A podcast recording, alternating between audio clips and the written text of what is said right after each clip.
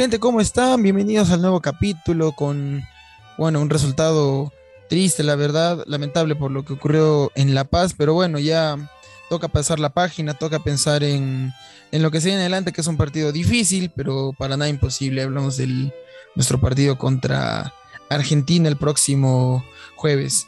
Eh, pese a la derrota, hay cositas que podemos rescatar, hay cositas que podemos recoger de este partido. La primera de todas es que, ok, ya, no, yo no quiero satanizar de innecesariamente a los jugadores, porque, ok, se notó ayer que la altura ha sido un factor determinante, ha sido un factor muy importante en el partido, incluso para los propios bolivianos, no han podido, no podían hacer pase en más de una ocasión, nosotros tampoco, la pelota con el pique raro, a veces iba suave, a veces iba rápida.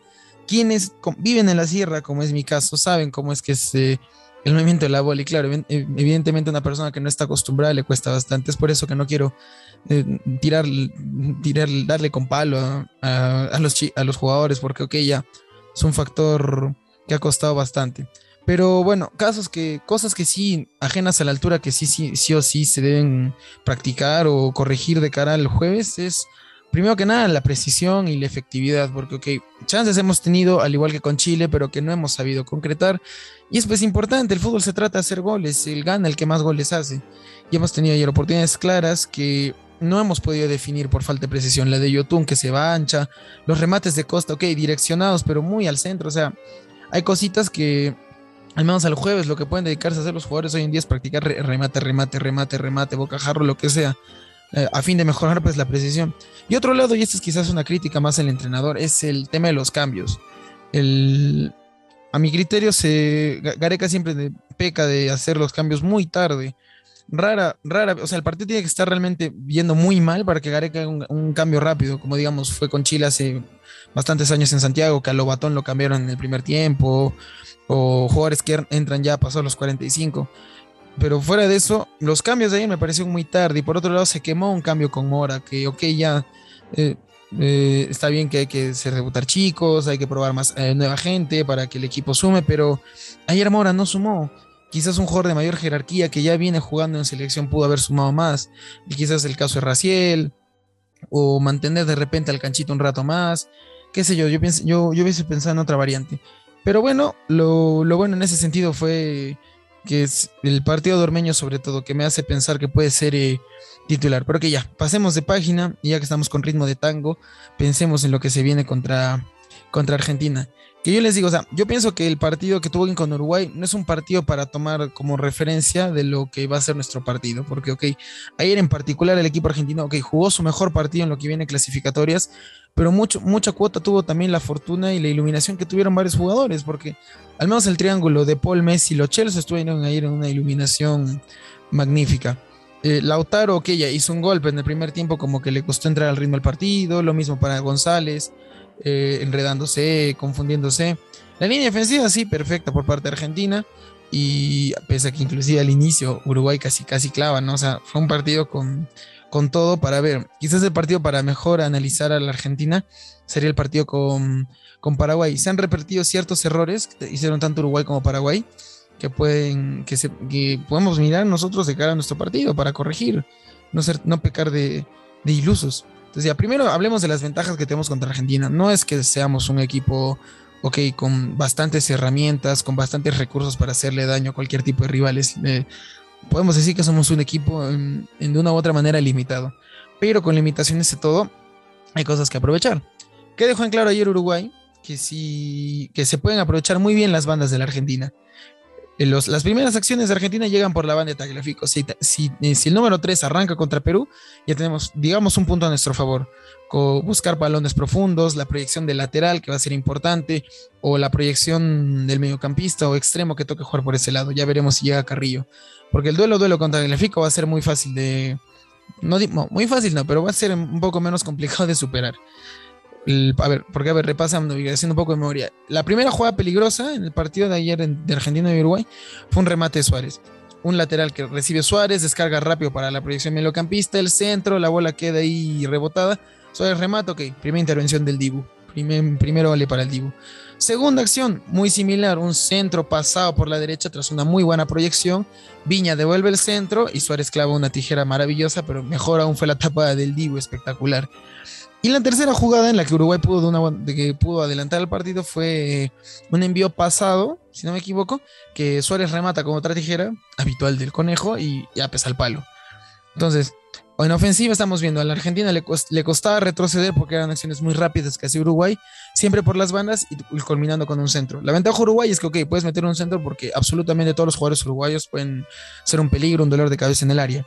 En este caso, en el caso nuestro, si, si arrancase Ormeño, que yo pienso que sí sería un gol y sería la oportunidad de verlo jugar desde el principio, tenemos ya un tema, un delantero con propias características de 9 para hacer la diferencia en el área para que el centro pueda llegar a alguien, porque sin estando Paolo muchas veces nos hemos limitado a centrar. Con la Padula va a ser imposible que le pueda ganar a Otamendi, le pueda ganar a Romero.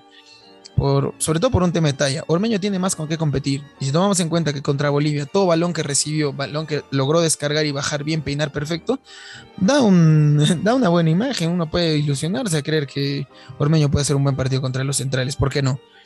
Y si vamos a tener un juego por bandas, fijo tiene que haber algún delantero en el área y algún mediocampista que quizás sorprenda, ya sea para el rebote o ya sea dentro del área. Por eso sería muy importante que Peña se recupere. Es un mediocampista que pisa mucho, mucho el área. Segunda ventaja, aprovechar.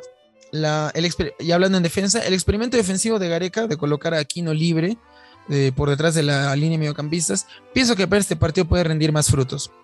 Para que Aquino pueda relevar ya no presionar al jugador con bola, sino relevar al mediocampista que se ha superado. Porque en el 1-1, claro, los jugadores argentinos tienen mucha habilidad, ¿para qué negárselo? Entonces, un relevo ahí de Aquino para cortar al jugador que tenga el balón y que logre superar su marca, va a ser un trabajo importante, va a ser un partido duro, duro para Aquino y para Cartagena en su momento, si es que logra ingresar. Ahora, la ventaja es que si es que Argentina repite el 11, o al menos el medio campo, Yotun va a tener que bailar con De Paul, le va a ser más fácil marcarlo, marcar que un, zurdo marque un diestro. Y por otro lado, lo propio, si es que ya sea que arranque Peña, el Canchita o Cartagena, qué sé yo, le va a ser más fácil defender con su pierna hábil a derecha a un zurdo como lo Chelsea. Y si se intercambian de bandas, también se podrían intercambiar ellos. La idea es evitar esa funcionalidad. Esas son las ventajas que tenemos en, tanto en ataque como en defensa. Como ven, no son muchas, pero si se si se hace bien el trabajo, se puede lograr. Ahora, el tema defensivo con Argentina es muy, muy, muy importante. Por un lado es un equipo que, aprieta, pero que también deja jugar. Si es que en algún momento lo considera, si así lo considera eh, oportuno el entrenador o como se esté dando el partido. Entonces, si es así, nos va a dar la oportunidad de generar juego a nosotros. Ya sea en nuestro campo, pero de ahí se puede ir avanzando de a poquitos para llegar a campo rival. En Lima tuvimos la chance de tener, eh, de poder salir en corto, evitar salidas largas. Sea cual sea el caso, tenemos las dos opciones. Si arrancar Ormeño, tenemos una opción jugando el balón largo y tenemos también la opción de jugar en corto.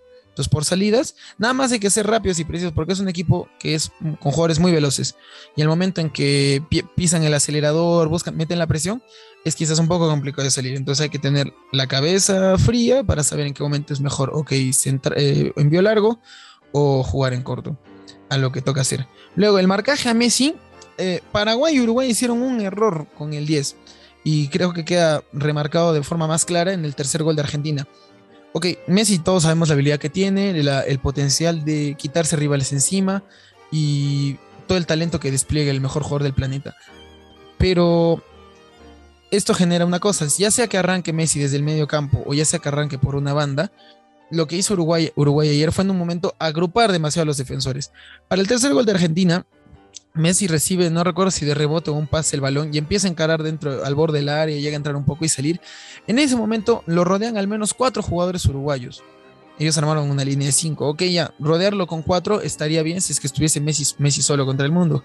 Pero ya recibía compañía. Entonces, acumular esa gente, ¿qué genera? Un desorden para una sencilla descarga. Porque Messi, en cuanto recorre y se hace un poco de espacio, abre la cancha con Depol y Depol prácticamente recibe solo, se tiene, el tiempo de, controlar, meter un muy buen centro pasado, la defensa queda desacomodada a contrapierna porque tiene que ir a perseguir un balón que se fue pues, en profundidad, meter centro, ningún uruguayo llega y, y Lautaro la termina empujando. Ese es un error que debemos evitar. Paraguay también lo hizo, pero bueno, Paraguay tuvo la ventaja de tener un arquero iluminado y que dicho sea paso los argentinos no estuviesen tan encendidos como, como lo fue en el último partido. Entonces, es un error evitar La mejor forma de marcar al 10, y lo han demostrado varios equipos cuando se les toca enfrentar al Barcelona ahora al PSG, es zonal. Eso funcionaba antes cuando Messi encaraba desde una banda, que hoy en día de vez en cuando lo hace. No que un jugador no lo siga, porque el que lo siga significa que otro lo siga, que otro lo siga y al final es un desgaste o perder un espacio en la cancha. El tema de la marca zonal es que si Messi arranca en la izquierda, digamos que arrancara por la izquierda, ok, primero lo sale marcar López. Si supera el espacio López, lo sale a marcar el otro central o algún mediocampista, digamos Yotun. Lo supera a Yotun, lo tendría que agarrar Tapia. Y en ese plan lo haces recorrer tanto que lo terminas en un punto cansando o obligando a que, a que se tenga que apoyar. De esa manera, persigues, le haces, una, le una buena persecución y por otro lado no pierdes el orden en defensa. No acumulas gente, no generas un espacio, no encierras al equipo. Lo mejor es tener un equipo abierto. Por eso digo, el experimento de Gareca ahora sí puede resultar mucho mejor que en otros partidos.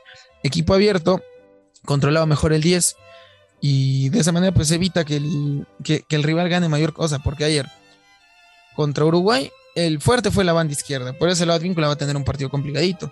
Espero que quien lo, quien lo acompañe, pucha, mm, baje duro con él y hizo un apoyo constante. Ahí, Aquino, por ejemplo, con el rol libre, puede apoyar al lateral que se proyecte y no, no llegue a volver.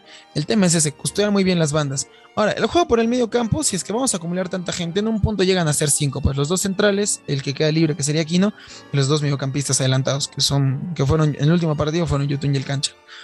Ya son cinco jugadores en el medio campo, en, en el centro de la cancha, entonces de ahí, de una u otra manera, se puede evitar el juego en corto de los argentinos, que hacen bastante sociedad corta. Pero el tema no es, eh, no es de terminar de achicar el equipo, es mantener cierta amplitud, pero claro, defendiendo estas zonas vulnerables. Es, pero ahora, que no se nos extraño, Argentina va a apretar, va a apretar bastante, Argentina va, va a tener mayor tiempo en la pelota, hay que aprovechar y ser muy efectivo con las pocas que tengamos, porque no es que vaya a un partido tan abierto. Y hay que ser muy inteligente con los cambios. Dios mediante, si empezamos ganando el primer tiempo y nos vamos con la ventaja a, vestuario, no hay que esperar hasta el minuto 70 para aguantar, para, para meter algún cambio defensivo. A estas alturas hay que pensar en asegurar resultados, ya sea 1, 2 a 0, 3 a 0, 20 a 0 en el primer tiempo y es salir al siguiente tiempo a aguantar. No tenemos de otra. Ahorita dependemos de nosotros mismos y dependemos de, otros resultados. Así que con estas eh, aclaraciones hechas, pasemos a ver con qué arranca eh, un posible 11 con el que arrancaría Pelú. La línea de defensores yo la repetiría tal cual. Quizás me inclinaría un poco entre Zambrano en lugar de Ramos, porque, bueno, por conocimiento un poco del fútbol argentino y el estilo de juego de los argentinos, pero es mucho riesgo porque nunca jugó con Cales, entonces experimentar una nueva saga central contra un, en un partido tan, tan importante y contra una selección tan pesada no conviene. Pues ya, se repite el 11, yo me quedo con López, preferiría que un jugador más rápido en la banda para la proyección, lo mismo con Advíncula. Medio campo, lo repito, yo sí sacaría el Canchita González, pero esto, claro, va a depender si es que Peña logra recuperarse. Y así no se recuperara Peña, dado que va a ser un partido en el que nos va a tocar defender más que atacar, yo arrancaría con, Cartagena, que acompañe, que quede, que aquí no sea el que siga siendo libre, pero que con un factor defensivo Cartagena en el medio campo. Yotun igual a su izquierda, juega por la izquierda, ahora el dilema es la derecha, si llegara Carrillo, excelente. Eh, tenemos un revulsivo más por la banda. Si no llegara Carrillo, y si, digamos, si llegara Peña, yo jugaría con Cartagena y con Peña en costado. No repetiría a Gabriel Costa, lo vi muy flojo en defensa y hemos visto que por la banda izquierda, donde le va a tocar jugar a Víncula, defender a Víncula, Argentina ha apretado bastante. Y si va a ser uno contra dos, va a ser imposible. Y la cobertura que hizo Costa a mí, la verdad, me pareció muy floja. Entonces, o jugado con Peñita, o ojalá llegara Carrillo, o quizás por último, ya que arrancara Raciel pero yo no, yo no repetiría a Gabriel Costa. Que arranque Mora, no, es un partido muy grande para un jugador que apenas está debutando en la selección, no, no pienso que sería lo mejor. Y en la delantera sí, ya mi fija sería que, que arranque Ormeño, me parece el mejor partido para que arranque, dejó claro que puede ganar muy bien las pelotas arriba contra Bolivia, se va a medir con dos centrales durísimos, pero también va a tener que tener un trabajo muy disperso en lograr llegar al área cuando hay algún desborde y poder ser opción clara de gol. Y bueno, ¿qué resultados nos convendrían a nosotros finalmente para ya para ir cerrando en esta fecha? Lo bueno es que cada vez que el Perú la caga, siempre hay algún, rival, algún equipito que nos salve. En este caso fue Venezuela ayer ganando el Ecuador. Y bueno, Chile ganó, lo ideal hubiera sido un empate, pero bueno, se acerca Chile a nosotros, vuelve a competir por una plaza en el, para el repechaje, pero Paraguay tampoco se nos dispara. Así que resultados, el Bolivia, Paraguay en La Paz, lindo sería un empate no, no nos conviene que Bolivia siga subiendo, porque con un triunfo boliviano y nosotros perdiendo, Bolivia nos pasaría. Perdón, nos empataría. No, claro, nos pasa con 12 puntos. Luego, el Colombia-Ecuador, Lindo un empate, porque justo se enfrentan rivales directos. Eh, Colombia va a salir a matar. Quizás gane Colombia. Sería lindo un empate. Entre Chile y Venezuela, no sé si es pedirle mucho a los chamos que nos vuelvan a dar una manito rescatando un empate o por último ya ganándole a, Chile, pues. Pero mm, sería un resultado ideal, pero quizás eh, lo más probable es que Chile con el envión que tiene y Juan de local pueda ganar el partido. Y claro, ya entre Brasil y Uruguay, que Brasil se dispare. Me va a dar pena por Uruguay que de seis puntos solamente pueda hacer, bueno, ¿ganó la primera fecha? Bueno, no, recuerdo bien si llegó a ganar su partido antes Argentina, creo que sí. Pero bueno, sería una pena que Argentina, que va a ser una pena que Uruguay se, se, coma tantos goles, pero ya, pues no hay de otra, ni modo. Pero después va a tener su revanchita. Entonces, bueno, esos serían los resultados que más nos convienen.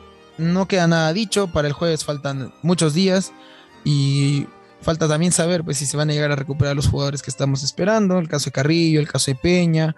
Esperemos que no haya ninguna baja en, lo que quedan de días. Pero de momento este es el panorama para la selección. Estas creo son las llaves que, bueno, son las herramientas a aprovechar si queremos sacar un buen resultado de Buenos Aires. Porque se puede, señores, se puede. Somos 11 contra 11. Los otros pueden tener al mejor del planeta, pero nosotros seguimos siendo 11 jugadores con dos piernas, dos brazos y con las mismas capacidades de, de ganar un partido. Así que ya, Veremos qué ocurre el jueves y ya saben, estaremos con el post partido y con lo que le queda a la selección en estas clasificatorias, muchachos. Hasta la siguiente jugada.